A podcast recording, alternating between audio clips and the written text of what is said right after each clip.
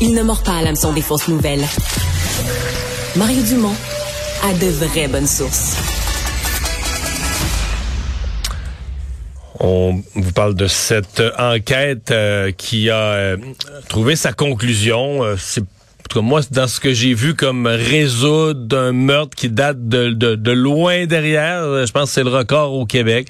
Euh, meurtre de 1975, le meurtre de Sharon Pryor, une jeune fille à l'époque, une adolescente, euh, enlevée, violée, battue à mort. Euh, tout ça s'était passé dans le coin de Pointe-Saint-Charles, dans le sud-ouest de Montréal. Son corps avait été retrouvé à Longueuil. Et c'est la police de Longueuil qui a fait le, le, le travail dont on a entendu parler ces dernières semaines. Pierre Duquette, inspecteur chef des enquêtes au service de police de l'agglomération de Longueuil, est avec nous. Bonjour, M. Duquette. Bonjour, M. Dumont. C'est tout un dossier que vous venez de résoudre.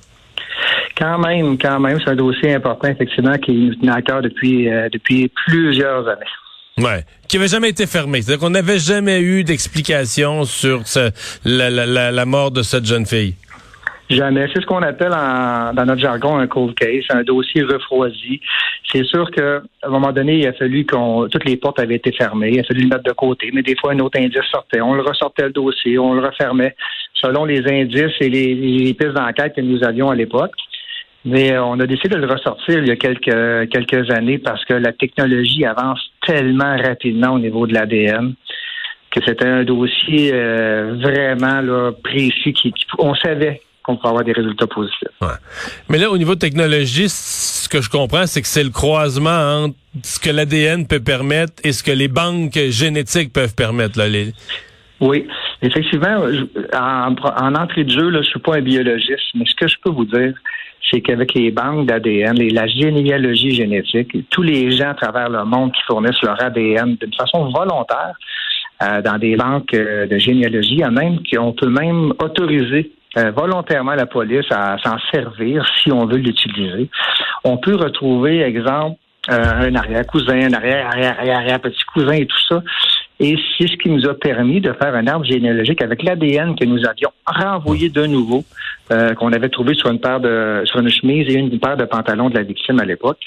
Et puis euh, récemment, on avait un profil complet qu'on a pu euh, qu'on a pu envoyer à ces compagnies-là, qui nous ont fourni un arbre généalogique. Je le résume, c'est plus complexe que ça, mais ça ressemble un peu à ça. On a même eu avec le laboratoire des sciences judiciaires de médecine légale de Montréal, il y a un nouveau système qui s'appelle euh, piste. Ça serait le fun de faire une entrevue d'ailleurs avec les autres, mais si je vous le résume, ça peut nous donner en gros les noms de famille euh, des, du côté paternel des hommes. Donc, si vous vous appelez Dumont, votre père, logiquement, s'appelait Dumont, votre arrière-grand-père vous s'appelait Non, puis, puis mon père, mon arrière-grand-père, puis moi, il y a des chaînes dans notre ADN, il y a des chaînes qui sont uniques, voilà. là, que les autres ont pas, qui, qui nous sont propres à notre famille.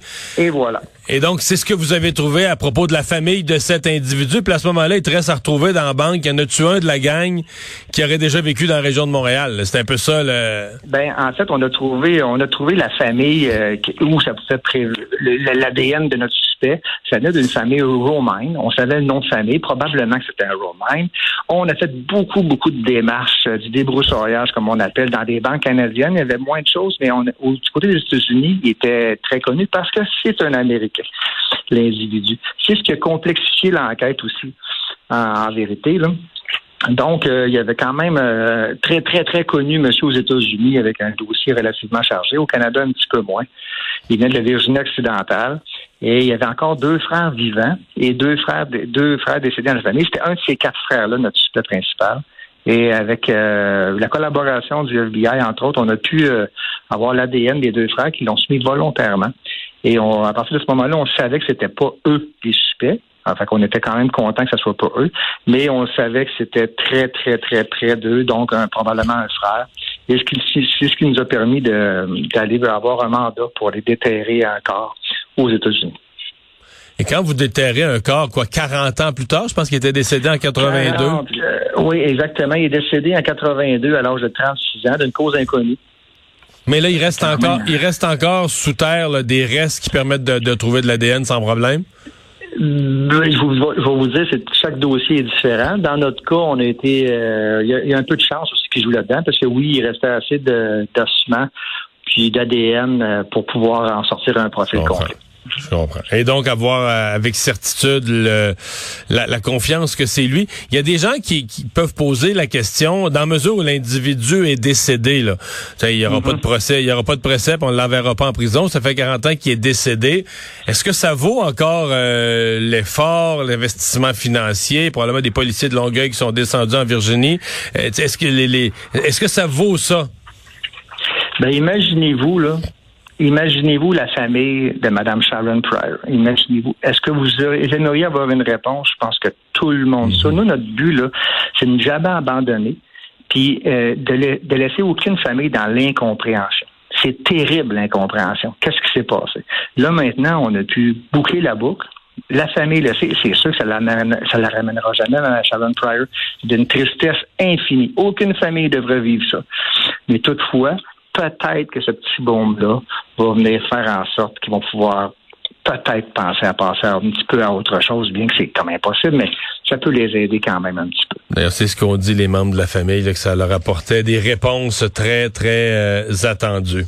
Est-ce que est-ce que l'individu, son nom avait déjà parce que ce que je comprends, c'est qu'il vivait quand même à ce moment-là, il avait vécu euh, euh, ce boulevard des Caries, pas très loin du, secteur. Est-ce que son nom avait déjà, dans ce que vous avez retrouvé, des dossiers d'enquête, des enquêteurs de l'époque, des années 70, est-ce que son nom avait déjà circulé dans l'enquête ou jamais? Ben, en fait, euh, dans notre enquête, jamais, jamais, jamais, il y a eu au-dessus de 130 informations pertinentes qui étaient rentrées à la, dans, le dossier à l'époque. Son nom n'est jamais ressorti. Il y a eu 122 sujets d'intérêt qui ont été identifiés et enquêtés, dont 40 exclus par ADN, écoute électronique, un travail de moine de la part de nos policiers. D'autres 69 qui avaient été exclus par des, euh, pour différentes raisons, alibi, des interférations au moment des faits ou des informations non fondées, peu importe. Mais son nom, Romin, n'était jamais apparu de quelque façon que ce soit dans ce dossier-là. Eh bien, voilà, euh, crime résolu euh, longtemps après. Monsieur Duquette, merci d'avoir été avec nous. Merci, Monsieur Dumont. Au revoir. Bonne journée. Bye bye.